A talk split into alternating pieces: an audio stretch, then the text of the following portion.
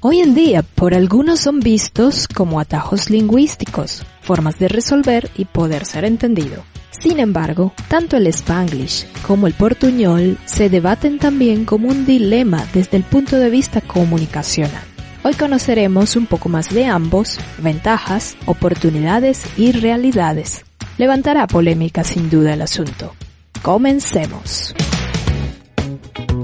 Empieza ahora Español con Todo, presentado por la psicóloga y profesora de español Ludey Flores. Hola, bienvenidos a Español con Todo, un podcast con curiosidades y temas interesantes para nativos y estudiantes de español. No lo olvides, la transcripción completa y gratuita de este episodio la encuentras en el blog espanolcontodo.com. Empecemos por el principio. ¿Qué es el Spanglish? Según información encontrada en el diccionario de la Real Academia Española, la palabra Spanglish, con ES al principio, es una modalidad del habla de algunos grupos hispanos de los Estados Unidos en la que se mezclan elementos léxicos y gramaticales del español y del inglés. Ya en cuanto al portuñol, es un grupo de variedades lingüísticas con características procedentes tanto del portugués como del español. El portuñol se da entre los hablantes de algunas áreas lingüísticas fronterizas entre las de esas lenguas. Esto ocurre en algunas partes de América del Sur, zonas de las actuales fronteras de Brasil, con países hispanoamericanos, Venezuela, Colombia, Perú, Bolivia, Argentina, Paraguay y Uruguay, y en la península ibérica, zonas de las fronteras de España con Portugal, e históricamente en las Islas Canarias, concretamente en La Palma. Esta información obtenida de Wikipedia. Pero a ver, ¿de dónde crees que surge esta mezcla y por qué? Pues iré abordando las dos situaciones lingüísticas porque ambas me parecen importantes y merecedoras de atención, ¿no crees? En el caso del Spanglish con ES o Spanglish con S inicial, expertos lingüísticos señalan que todo comenzó a darse posterior al Tratado de Guadalupe Hidalgo, firmado en 1848, después de dos años de la Guerra Mexicano-Estadounidense un conflicto bélico en el que México cedió más del 50% de su territorio a Estados Unidos.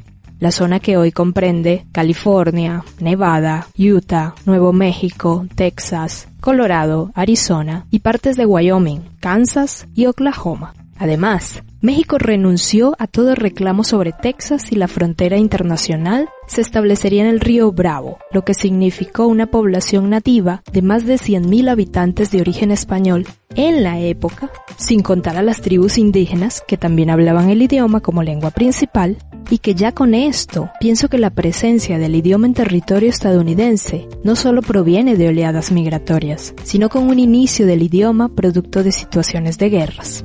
Claro, ya hoy en día el uso del spanglish es una experiencia lingüística de los hispanos emigrados a Estados Unidos. Ya en cuanto al portuñol, el asunto representa una situación bastante curiosa. Se menciona que el portuñol del que se tiene o conoce más antigüedad es el portuñol riverense, que data de hace más de 250 años y que es el hablado en la frontera de Brasil con Uruguay. Es que incluso en Uruguay el portuñol cuenta con reconocimiento legal y figura en la ley de educación como portugués del Uruguay. Y no solo esto, en 2015, académicos uruguayos comenzaron una iniciativa para que la UNESCO declarara Patrimonio Cultural Inmaterial al dialecto. Pero, ¿en qué se basan estos fenómenos lingüísticos?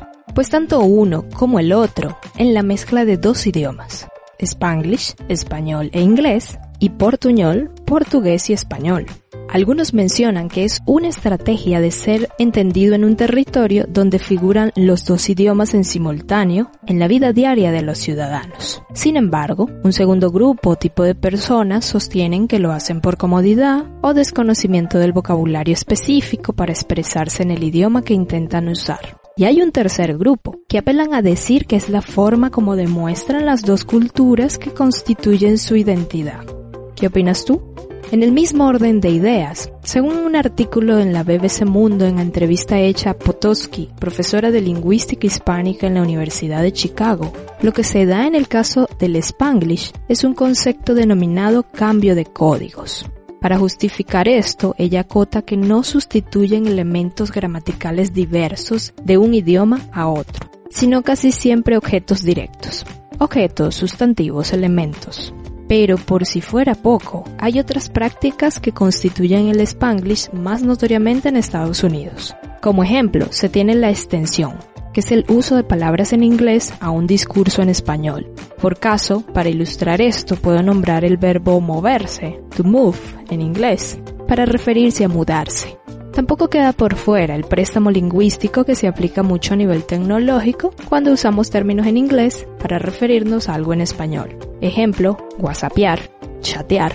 Anglicismos que se incorporan al discurso en español. Esta última práctica más común en la mayoría de los países hispanos. En cuanto al portuñol, estudiosos del idioma lo definen como una lengua coloquial usada por las comunidades fronterizas entre los países de habla lusófana e hispana. Según Sturza en su monografía llamada La intercomprensión en una lengua de la frontera, en portugués, lo observado en la frontera es una flexibilización de la lengua para en vez de usar una, usar dos lenguas y de este modo se facilita la comprensión entre los habitantes de los dos idiomas. Por ejemplo, en la frontera con Uruguay, de ambos lados, pero con predominancia en Brasil, los menús de los restaurantes, anuncios de centros comerciales, descripción de un lugar, se encuentran en portuñol, aunque también se aclara que es difícil definir una línea entre portuñol como práctica comunicativa o alternar algunas palabras de un idioma diferente dentro de un discurso de un segundo idioma. Hay un punto en común entre ambas prácticas lingüísticas comunicativas desde mi punto de vista, asociar el español a lo familiar, a los afectos, a la vida privada. Recordemos la historia de los primeros españoles en Estados Unidos. En un principio, el idioma español se asociaba a la familia, a los temas del hogar, a lo emocional, y el inglés al trabajo, a la sociedad. Pues bien, del lado del portuñol se parece por vincularse a lo familiar, a su historia como región, pero que al mismo tiempo los identifica. Adicionalmente, resulta para mí bastante llamativo la distinción que se hace del portuñol fronterizo, el limítrofe que permite la comunicación inmediata y del día a día, al portuñol interlengua, que es del que se hace uso cuando nativos brasileños, por ejemplo, están aprendiendo español, pero que es visto más como errores que como mediación del aprendizaje del español. Interesantísimo esto, mencionado por Sturzo en su monografía. Pero entonces, ¿son el spanglish y el portuñol posibilidades idiomáticas reales o producto del desinterés de una población por dominar dos idiomas reconocidos? Resulta complejo poder definir cuál es el concepto o definición adecuada a cada una. Creo que tiene que ver con para qué lo usas, es decir, la intención con la que lo manejas y tus recursos. Por ejemplo, y aquí mi opinión, no es igual un adolescente tercera generación de una familia mexicana que vive en California y habla con sus amigos y para eso mezcla palabras en español e inglés, a una adolescente uruguaya que está de turista en la frontera de Brasil con su familia y que quiere saber a qué hora es el desayuno y para eso usa el portuñol. Lo que sí encuentro como certeza es que en el caso del portuñol, el español y el portugués son lenguas hermanas, que vienen de la misma rama lingüística con pasado común. Curioso, ¿no?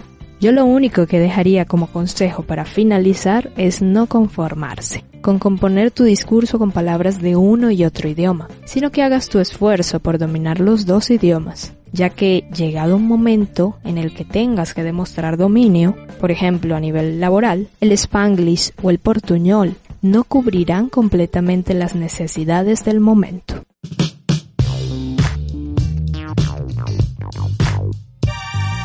Ya para terminar este episodio me gustaría a título personal y en nombre del equipo agradecer a los oyentes por su receptividad y atención. Fue una temporada que estuvo repleta de desafíos, pero logramos superarlos y continuar adelante. Muchas gracias. Escuchaste Español con todo.